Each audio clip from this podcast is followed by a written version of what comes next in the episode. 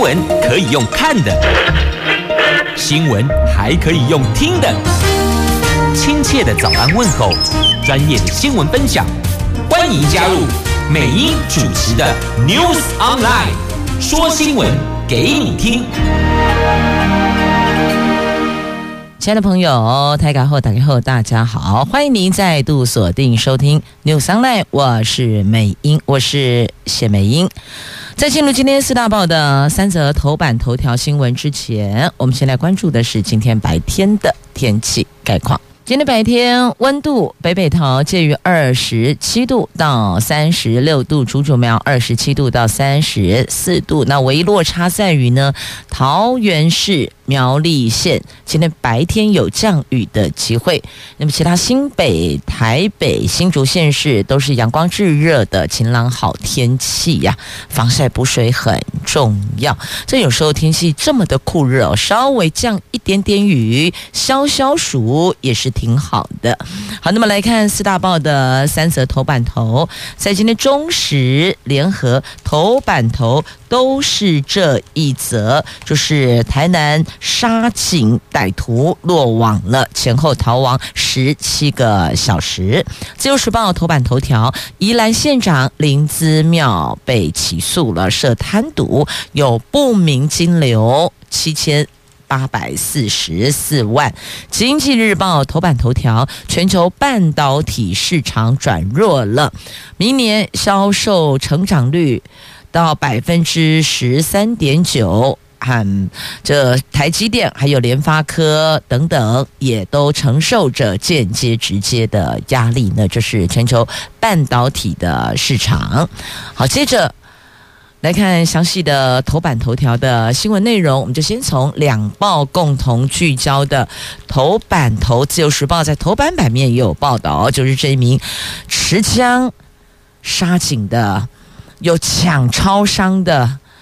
这名凶嫌林信武，他在新竹落网，前后逃亡十七个小时，这是震惊全台湾的台南杀警案。经过十七个小时的追缉，现年四十六岁的凶嫌林信武，昨天清晨在新竹落网。他辩称是因为远景使用辣椒水喷雾器受到刺激才抓狂，被依杀人罪、强盗罪以及窃盗等罪嫌移送台南地检署侦办，检方声押获准。蔡总统还有行政院长苏贞昌昨天都南下吊唁，向殉职员警家属致意，并且允诺要修改。警戒条例以及外役间的管理条例，因为这一名杀警的林信武，他就是外役间的逃犯呐。那总统昨天晚上也在脸书表达希望立法院尽速的通过警察在使用这些枪械条例修法，那外役间的条件跟标准也将进行通盘的检讨，重申。政府维护治安的公权力绝对不容许有任何的挑战、挑衅。好，那这个是在今天三报头版版面都有聚焦的新闻，两报放在头版头，翻开内页 A two A 三版面都有报道。你有没有发现，我们台湾每一次都是必须要出了人命才来检讨改进？那为什么之前有提过的问题不去检视它？每一次出来，好，我们必须要去检讨什么，我们要改进什么？可是若干时日之后，一样的事情照样发生啊！所以到底这样的教训要到什么时候呢？那现在立法院立法委员这极极极少数有参与年底的选举。那绝大部分年底选举这一战，嗯，自己不是主角，那可不可以好好的在立法院修法呢？检视这些已经不符合现下社会状态的过去勾扎西尊所立的法呢？总要逐条逐款的来检视哪些已经不合时宜，该修就修，该废就废，该立就立，这不就是？立法院的职责吗？啊，继续我们前进《旧时报》来看《旧时报》今天头版头条的新闻：宜兰县长林资妙与县府团队罗东镇公所涉及弊案。宜兰地检署昨天起诉十五人，检方指控林之妙涉嫌以人头账户洗钱，来源不明的金流七千八百四十四万元，并且以甲地免征土地增值税换取地主继续无偿提供乙地作为竞选总部，这个涉嫌犯了洗钱罪、伪造文书、贪污治罪条例、收受不正当的利益财产来源不明等罪，那争取宜兰县长连任的林姿妙指出，起诉是政治追杀，宜兰人会用选票。还给他公道。民进党则痛批这个是宜兰县史上最大丑闻，林姿妙应该公开道歉，立即退选。那另外呢，林姿妙他在二零一九年八月县长是承诺协助宜兰县前商业会理事长陈正勋维持罗东公正段的某一块土地免征土地增值税，来换得另外一个。土地，另外一块土地哦，另外一块土地的地主刘石纯继续无偿的出借罗东镇的这个有一笔土地作为。国民党二零二零年的总统、立委选举，就是韩国瑜以及吕国华联合竞选总部使用，所以这个涉及了不正当的利益交换。那林之妙女儿林忆玲则是找县府官员到现场观邸，后续导致。农业处、建设处、财税局虚伪认定这个地号是符合农地农用，解除列管，免征土增税。那林思妙则主持县务会议，通过修法，让。这一笔地号临时建物可以延长使用，因此检方认为林姿妙涉及贪污治罪条例、违背职务行为、收受不正利益罪嫌、伪造文书、使用公务员登载不实罪嫌等等，予以起诉。那在今天自由时报头版头条翻开内页的 A two、A 四版面，还有报道。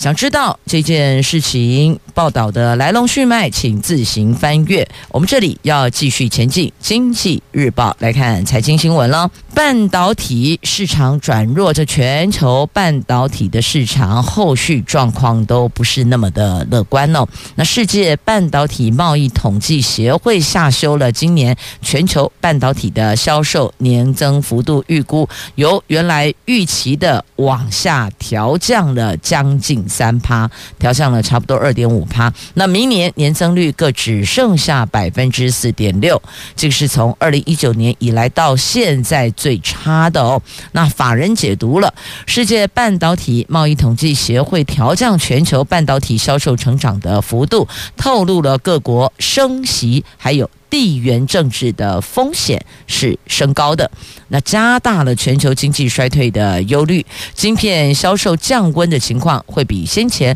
估计的还要更严重。英特尔、三星、台积电、联发科等国际一线大厂恐怕都得承受相关带来的压力呢。那台积电的总裁魏哲家日前在法说会证实。已经看到供应链设法降低库存，预计客户库存调整将延续几个季，不是几个月，是数季季节的季哦，将延续几个季，可能会到明年上半年，所以两季、三季、四季哦，可能三到四季。那这一波半导体库存调整，主要原因是智慧手机、个人电脑跟消费性终端市场的需求转弱。所带来的，因此他们只好去调整他们的库存状况了。好，这个是在今天的《经济日报》头版头条的新闻。那么再接着要前进。台湾股市还有我们的汇市来看，台股、台华还有汇市要，叫股汇双市。那呃，美国股市再遇到升息的逆风，冲击了我们台湾股市。昨天大跌，再破月线大关，市场买盘是气大从小，行情呈现了价跌量缩的格局，成交量则是创下二十一个月来的新低，这将近两年来的新低了。反而说，短线台湾股市恐怕有持续修正的压力，一万五千点大关保卫战最近开打，昨天就最近要开始守万五。一万五千，叫做万五守万五大关啊。那么再来看汇市哦，热钱狂闹跑哦，估计昨天一天汇出十亿美元，国内再出现了股汇双杀的戏码。这国际美元强势挡都挡不住，央行盘中虽然持续的抛汇减缓台币汇率的贬幅，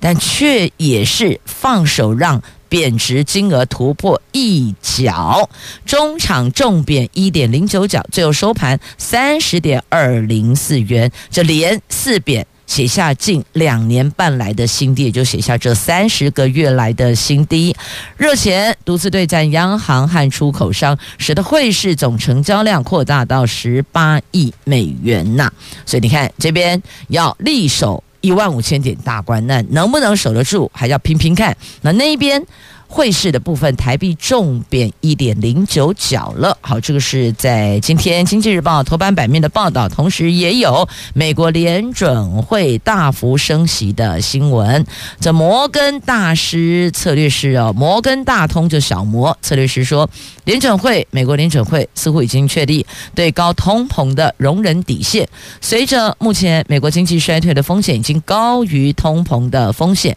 联准会可能会在九月。会议进行最后一次的大幅度升息，从渴望在股市下半年继续上涨奠定了基础，所以从这里就看到接下来还是会再调涨的。那九月可能会是最后一波了。那么，美国联准会主办的杰克森洞全球央行年会这个礼拜会登场，数据显示。避险基金正大举挹注，主席鲍尔将坚持鹰派的立场，带动美债殖利率挺升，十年期公债殖利率盘旋在三趴的水准。好，这个是在《经济日报》头版下方的报道，所以你看联准会它到底升不升息，也影响着全球股汇市。啊，这是连带联动性的。来，继续我们关注在今天中时头版下方的新闻。这年底选举要到了，国内这个朝野政党对立是越来越激化，看到了哦，这蓝绿对大。那不要忘了，这次还有白蓝绿白。那国民党副主席夏立言日前。造访中国大陆，那么现在还没回来哦，应该是没记错，应该是过两天回来吧，八二六回来是不是？还是八二七哦？好，那么来看民进党的前主席许信良，他说这夏立言。造访中国不是坏事哦，不该追杀。那么也提到了台湾最大的危机在于蓝绿对抗变成敌国，这不打外面，自家人关起门来，怕个老虎一老底，你在这怕啥哦？好，我们来看一下，在今天《中时报》头版下方的新闻报道。这亚太和平研究基金会的董事长也是前民进党党主席许信良，他说：“蓝绿对抗变成敌国敌对的敌敌人的敌敌国，而不是互相制衡的政党，这个就是台湾最大的危机。”他奉劝执政者必须。将化解内部敌对当做重要的政治工具。那很久很久都没在这政坛露面的许信良，昨天他说，他跟媒体查叙的时候，他说，蓝绿政党确实有不同价值存在，但是民主国家基本价值就是再不喜欢。都要容忍，也就是说呢，就美英常常说的嘛，即便我不认同你的意见，但是我尊重你有表述看法的权利，这个就是什么我不同意你，但我尊重你，是这才是民主的精神。所以他说了，我再不喜欢你，我都要容忍。那任何想法都有存在的权利，或许无法改变认同，但必须要化解敌对。他认为民主国家必须有可以相互制衡的政党，不能够两个政党变成敌国。台湾越是面对中国问题，越要解决。内部问题，蓝绿对抗如果变成敌国，就是台湾最大危机。民进党如果要继续的执政，这个问题啊，就必须要解决。那至于这化解的责任呢？许信良说，执政者的责任多于反对者，因为执政者才有资源，中央应该要多做努力啦。他也认为，如果不是蔡英文，民进党就不会有第二次执政的机会，因为蔡英文没有像典型的民进党人般的敌视蓝营。譬如说，蔡英文也重视军方，而军方向来是蓝军的基本力量。那他说，在台湾的县市首长里边，很认真、很刻意的不分蓝绿。他说：“只有桃园市长郑文灿，这个是郑文灿最大的贡献，因为要摆平敌对。”并不容易呀。如果郑文灿成为总统候选人的时候喊出让桃园模式成为台湾模式，那这会是一个很好的选举的起手式。台湾需要这么做。那对于年底九合一选举，徐信良认为整体国安情势对民进党有利，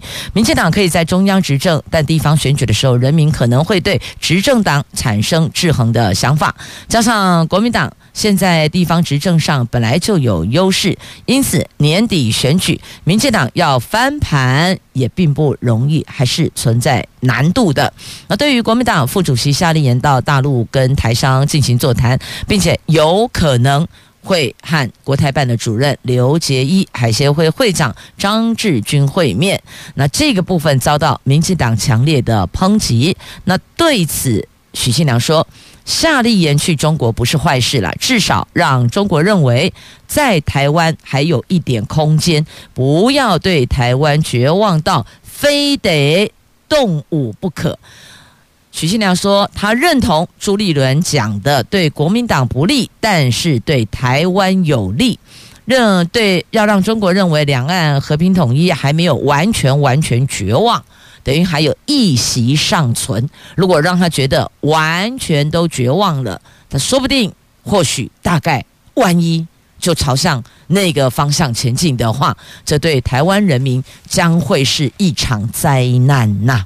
所以有的时候那个拿捏也是智慧呢。好，这是在今天《中国时报》头版下方的新闻。其实许信良说的某些部分还挺有道理的，可以参考参考啦。那但是。我们还是要有自己的想法，也或许您不认同许信良的看法，但是民主就是我不同意你，但是我尊重你有表达的权利，这个才是民主最可贵的地方啊！它不是一言堂，它不是集权，不是霸权，不是独断，不是独裁，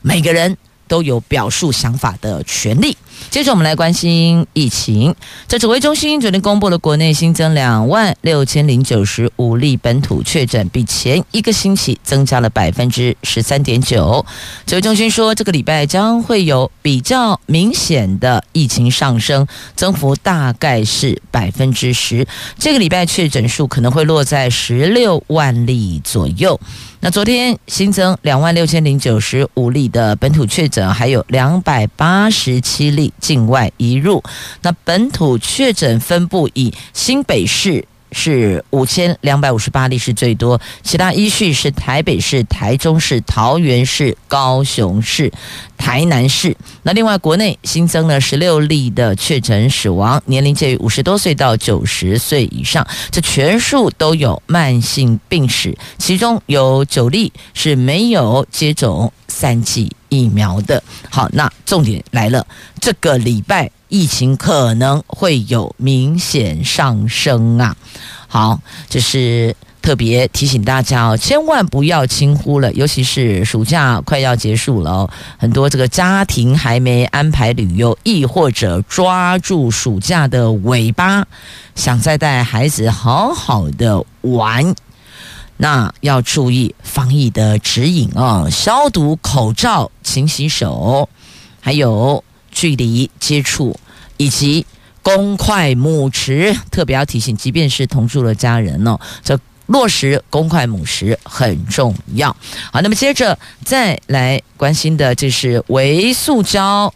危害了六种保育类的动物啊！这个塑胶微粒加恐怖，它真的是无孔不入哎！这绿色和平呼吁要尽速禁止这个禁止塑胶产品，还有。这还有要淘汰一次性的塑胶包装，就国家公园这些通通不可以有，因为有很多的保育类动物栖地就在里边，那他们。排遗检出率是百分之百，表示弄无啦，弄丢了。这种微塑胶已经成了陆域生态系的新威胁。那连台湾黑熊、水鹿也遭殃，而最惨的是黄喉貂。这塑胶风险侵入动物栖地，环保团体昨天发表了保育类野生动物还有栖地微塑胶污染调查，发现。台湾黑熊、台湾水鹿、黄喉貂、石虎、金门欧亚水獭、樱花沟吻龟全部都受害。其中黄喉貂是它的排遗塑胶检出率是百分之百，是最最最严重的，所以呼吁要加速禁止使用。一次性塑胶，避免这种微塑胶进入自然环境。这微塑胶你就塞就塞，然后结果都进到动物的身体里边了。这是绿色和平花了将近一年时间，与十四个领域团队进行合作，走访八大地点，检测台湾保育类红皮书中的六种生物，它们的栖地。饮用水采集的一百一十二份的排遗，验出六百零四个微塑胶，其中黄喉貂排遗检出率是百分之百，就代表呢这非常非常的严重。因此，环保团体出面呼吁禁止一次性塑胶产品，尤其是不要进入国家公园呐、因为这里有很多动物都在趴趴照啊，所以。最容易受到伤害的就是他们了。好，那么接着再来看呢，这农委会又找企业购买农特产品，这次买的是文旦买柚子。这国营事业基层反弹了，认购两万箱的柚子。这农委会发动团购，目标高达二十万箱。中油的员工叹，这根本就是在。当冤大头，这凤梨世家才刚刚买完，又有石斑鱼，石斑鱼还在购买当中，就等于石斑鱼还在 ING，然后柚子又推上来了，这到底要买到什么时候才会盼到个底呢？这中秋节要到，但今年中秋跟白露间隔只有三天，文旦产柚时间很短，加上遇到中国大陆的禁令，因此哦，这产销压力超大的。那最近频频促销的农委会昨天再办了一场推广记者会，叫做“又见好秋，企业相挺”，又是文旦的柚哦，就是柚子，柚子的柚。那不少企业代表一字排开力挺啊，但是哦，这一路走过来。你看，从凤梨世家，呃，凤梨，然后凤梨世家到文旦柚，都靠企业认购救急，也引发外界忧心哦。这绝对不是长远之计呀。所以，这单是呃。努力的请国营事业来采买，努力的请国军将士卯起来吃，然后让孩童的营养午餐也多了石斑鱼。但是呢，农特产品、农渔牧产品是一直出来的，所以要问到底这个企业认购、国营事业相挺，这到底什么时候才会画下句点呢？因此，基层有反弹声浪传出来了。好，那么接着。再来，这是超佛心的威力彩头奖得主啊，他捐两千万给新北市政府，因此将有超过三十一万人次受惠哦。他这是送爱心，指定捐赠两千万元给新北市政府，等于就是要记住落实。所以这好心、佛心、爱心，这登上媒体版面，确实有很多的微利彩的得主，不管是大乐透啦、微利彩啦，反正就是这么讲好了，这中奖的得主，很多人都是很愿意回馈的，但都。匿名啦，因为这跳出来的话，你可能这奖金得来的这呃得到的奖金，也许可能都不够去完整照顾，应该是这么说。有人出来抛砖引玉，那每一个人就自己的位置去做捐书，这有钱出钱，有力出力，重点就是要让。生活比较拮据，受到环境影响的国人朋友，能够有稍微好一丁点儿的生活，我们就共体时间。共度低潮，大概是这样的一个概念啊、那么在这里要谢谢很多呃社会大众有善心义举，而且是持续性的捐书，不是一次性的哦。就无论一次性、持续性，我们都给予肯定，也要说声谢谢你。像昨天，美英就邀请了几位好朋友，包括了台湾蒙善根协会，还有乐和高中的家长会的伙伴们，还有城阳实业以及四海游龙自立店的。老板，我们大家一起前往真善美，提供院生们需要的物资，根据他们所需要的品相去采买，提供让孩子们能够吃得好、吃得健康，也心情好。也欢迎大家就，其实现在的这个经济状况并不是那么的好哦，所以呢，许多的社福团体他们在这一趴当中，尤其是疫情，整个过来募资募款都碰到了很大的阻力，因此就我们能力所及的范围内，大伙儿你一点他一点，累积起来就一大点，就可以帮助照顾更多的弱势团体，还有国人朋友了。大家一起来，今天要带您认识、了解、融入桃园市政府青年局针对青年朋友打造的职涯四部曲。在节目中，我们邀请青年事务局的局长陈冠颖，陈局长，局长好，大家好，美英姐好。请问局长，我们青年局又针对青年就业提出了职涯四部曲，要打造青年摇篮计划，大家都在问，到底具体内容是什么？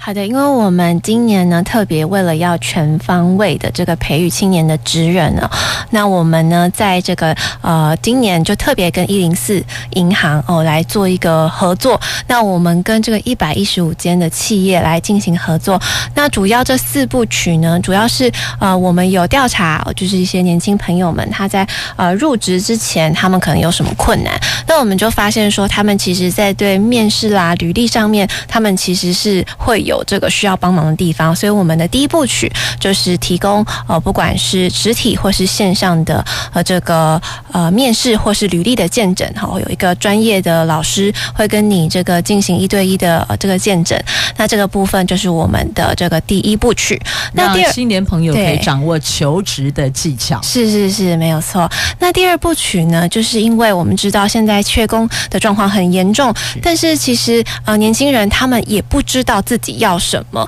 所以我们就特别推出了职场体验的这个活动。那职场体验的活动跟去年的呃这个差别在哪里？因为其实我们先前推出职场体验的活动，就大家非常的广受欢迎哦，所以我们今年就扩扩大办理。那我们之前可能是只有三三十家企业，然后呃这个呃只有大概两百五十个职缺，但是我们今年就扩大办理哦，变成一百间企业啊，然后六百个职缺，可以让呃不知道自己想要做。什么的年轻朋友可以透过这样职场体验的方式哦，可以去体验，比方说一日呃这个记者啦哦，这个或者是一日在某个知名企业哦工作是怎么样？那或许透过这样的方式，他们就可以知道自己喜欢或不喜欢什么，这样或是一日局长也可以啊，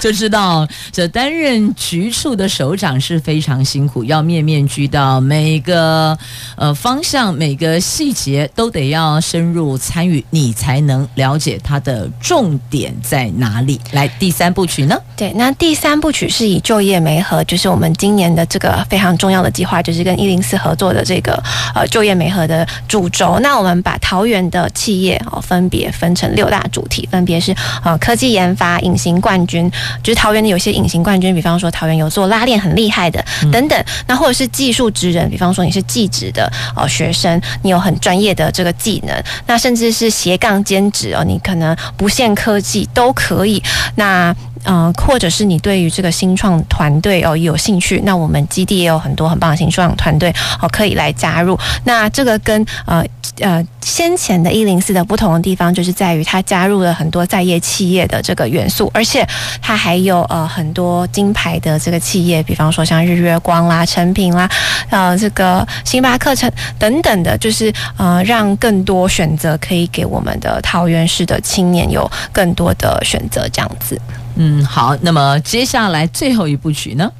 最后一部曲呢，是以这个科技的培力为核心，因为呃，我们之前过去只有一个叫做 RUS 机器人的课程，但是我们今年特别呃，就是加开了三个不同的课程，分别是这个以 AI 人工智慧为主的 Azure，那还有这个以云端技术为主的 AWS，然后还有这个现在这个应应元宇宙的来临，我们有一个 XR 的这个呃这个呃技术的课程工作坊。嗯、那我们希望透过这呃四种课程，可以让让呃，这个以后我们在科技上面，呃，有兴趣的这个年轻朋友们都可以得到进一步的提升。那因为 Google 也有研究指出哦，不管是这种云端技术，那或者是诶这个这个 AI 人工智慧的技术，它其实都是未来十年的未来主管人才很需要、很重要的技能。所以我们希望从现在开始就为我们的年轻人打底，那望啊希望他们就之后都可以在这方面有很好的成就，这样子。嗯。运用数位科技打造自己的硬实力，是的，对。这个就是今年推出的职涯四部曲，就是一种带状型的一个计划培训哦。嗯、那有关刚刚局长您提到的第三部曲就业媒合，这个跟往年青年局所办理的企业实习有什么不同呢？嗯，这个感觉是跟今啊、呃、今年的这个特别的地方就在于说，我们呢会让这个青年进入企业，然后他们可能完成一百五十个小时。嗯、那他在这一百五十个小时当中就两方就会互相诶。比方说，企业会测试你有没有这个相关的能力，嗯、那青年也会知道说他自己到底有没有兴趣。嗯、那等到这一百五十个小时的培训过了之后，如果评估 OK，他就可以转成正职的这个工作，那就可以让啊青年在这个呃职场的上面可以找到他自己真正想要的。那今年还有一个我觉得比较不同的地方在于，这一零四以往的一零四呃这个人力银行里投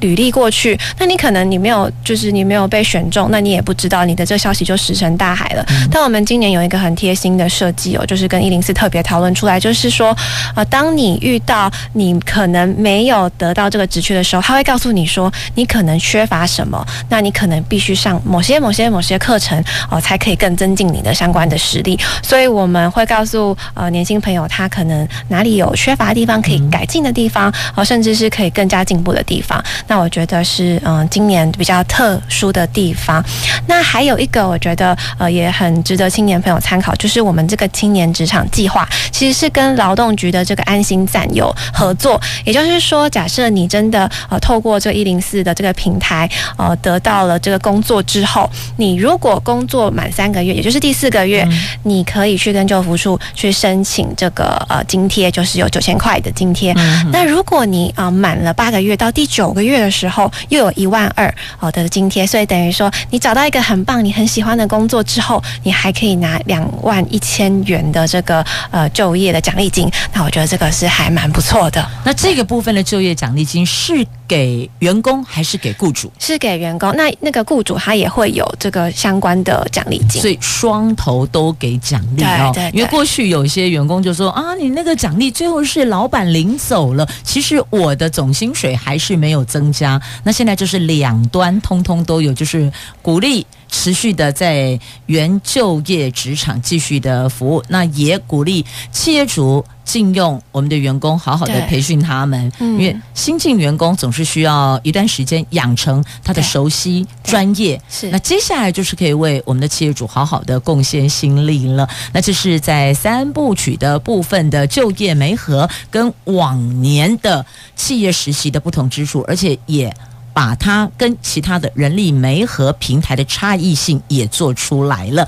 那么接着要请教您，在第四部曲的专业培力的部分，因为有很多新的数位课程，那今年往年的不同之处在哪里？也请局长介绍这些新的数位课程。好的，因为现在就是因应元宇宙的时代来临啊，还有这 AI 人工智慧技术等等，大家都知道这都是新的趋势，所以我们特别哦，今年跟往年不同的地方在。于我们可能过去只有这个 RAS 机器人的这个课程，就是啊 RAS 机器人，你就可以想象是呃，比方说你们家有一台扫地机器人，那你要怎么让这个扫地机器人动？你就是必须写程式。那所以我们的这个 Rush 的这个 Summer School 过去呃，我们办这个活动就是非常的受欢迎，而且这个市价是要有十万块，但是我们是免费来办理的。那呃，除了这一个我们本来都既有都有在办的这个 Rush 的课程之外，我们今年呢还有这个。我刚刚有提到的，呃，这个 XR 延展实境哈，还有这云端云端技术的这计计划，